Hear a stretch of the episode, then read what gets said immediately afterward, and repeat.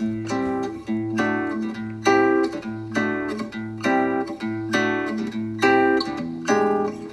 り込んだ君を起こして月を見よう。こんな綺麗な月は生まれて初めて。君と手を子供の頃なんか神道とか天才とか言われた人がなんか二十歳過ぎたらただの人になる。っていう、まあ、ことわざみたいなのがあるじゃないですか。えっと、10で神道、15で祭祀、二十歳過ぎればただの人。とか言うんですよね。でもあれだよね、あの、もともと、ただの人で、なんていうの、早熟だっただけなんじゃないか。もうこの、みんなよりもちょっとの成長が早かったっていうようなことなんじゃないかなっていうふうに思うんですよ。なんていうか、ギフティッド言葉、まあ、にあの、アメリカから来た、あの、概念なのかもしれませんが、まあ、天才という人たちは、まあ、の、神様から、あの、プレゼントをもらった人たちだと。モーツァルトとか、えっ、と、ベートーベンとか、まあ時代もあるんですけどね。たまたま環境、その生まれた環境と時代とっていうのもあるんだけども、えー、明らかにもうモーツァルトはギフティッド、えー、天才である。あの、よ、要するに何か一歩進めるって、にあ人間が見たこともないものを、えー、提示できる。人類が見たことないものを提示できるっていうのを、まあ天才だと思ってて、えー、人より何かが早くできる。とか、あのー、一人よりもなんかきちんと早く優れて、えー難しい問題ができる。これは別に天才じゃなくて、えー農災という人たちで、この農災の人たちは別にあの、早くやる必要はないんだよね。別に10歳で農災になる必要はなくて、遅くてもな、まあ、慣れる、慣れたりするんですよ。まあ、あの、えー努力とか、それ、意識的に自分の得意なものを磨くみたいなことで。で、この人たちは、まあ、いやみんな、この人たち、この人優れてるねって思うんだけど、天才ではないんだよ。さっきのあの、まあ、やっかみもあると思うんですよ。あの、二十歳過ぎはただの人。あんなに、えー子供を天才だったのになんかただの人になっちゃったねっていうのは、えーっと、やっかみとか嫉妬とか、それも含めてこんな、あの、こういう言葉があるんだと思うんだよね。でも、あの、早熟な人もう人それぞれじゃないあそういうのって。えー、なんか大人びてる子とかいて、その子はなんかあの、子供をじみた人よりも、あの、なんかいろんなことがテキパキ早くできるっていうことはあるんじゃんね。で、それがなんかあの、祭祀とか神道に見えたりする、ということなんだと思うんですよ。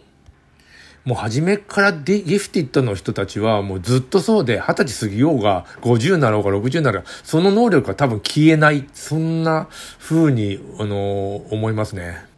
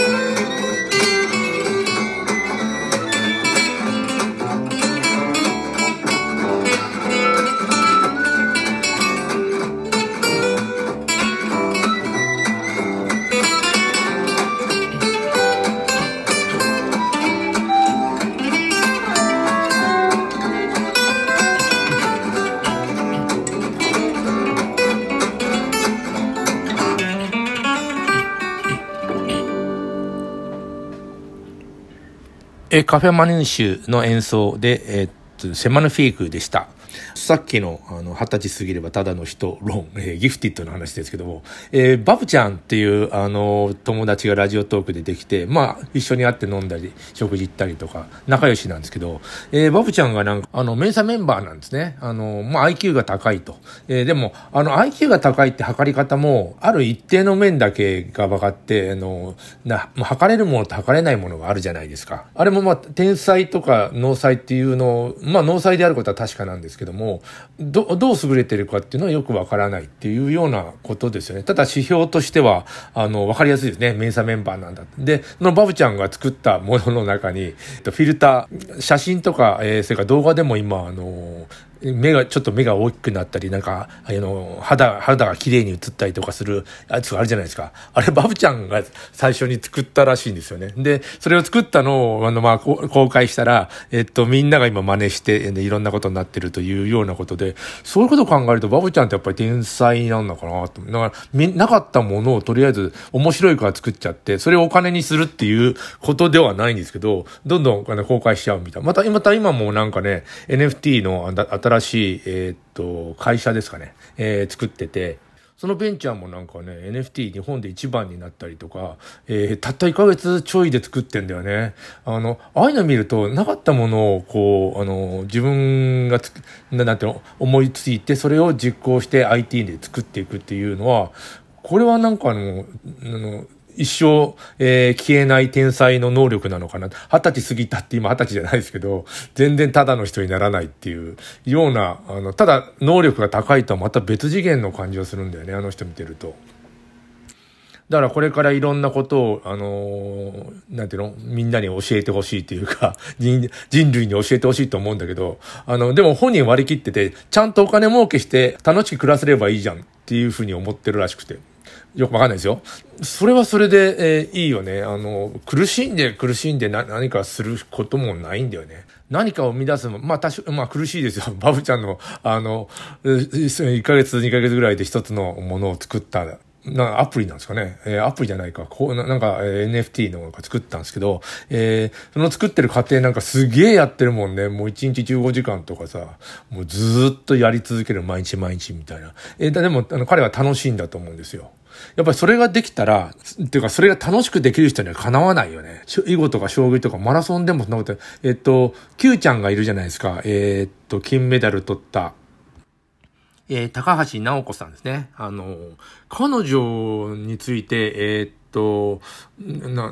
監督かなんか言ってたのは、えー、走るのが楽しいって言うんですよ。だから、えー、それからライバルというかその人たちのインタビューとかも、えー、聞いたら、走るのが楽しいから、のなんていうの、いつでも、もう走りたいと。もう、なんか暇があったら走、走りたい。えー、で、自分はっていうと、そのライバルの女の子ね。やっぱりね、休みたいとかね、今日はもうしんどいからもう練習、えー、やりたくないなとか思うんですけど、Q ちゃんはあんまりそんなこと思わないらしくて、えっ、ー、と、もうひたすら走るのが楽しい。まあ、こういう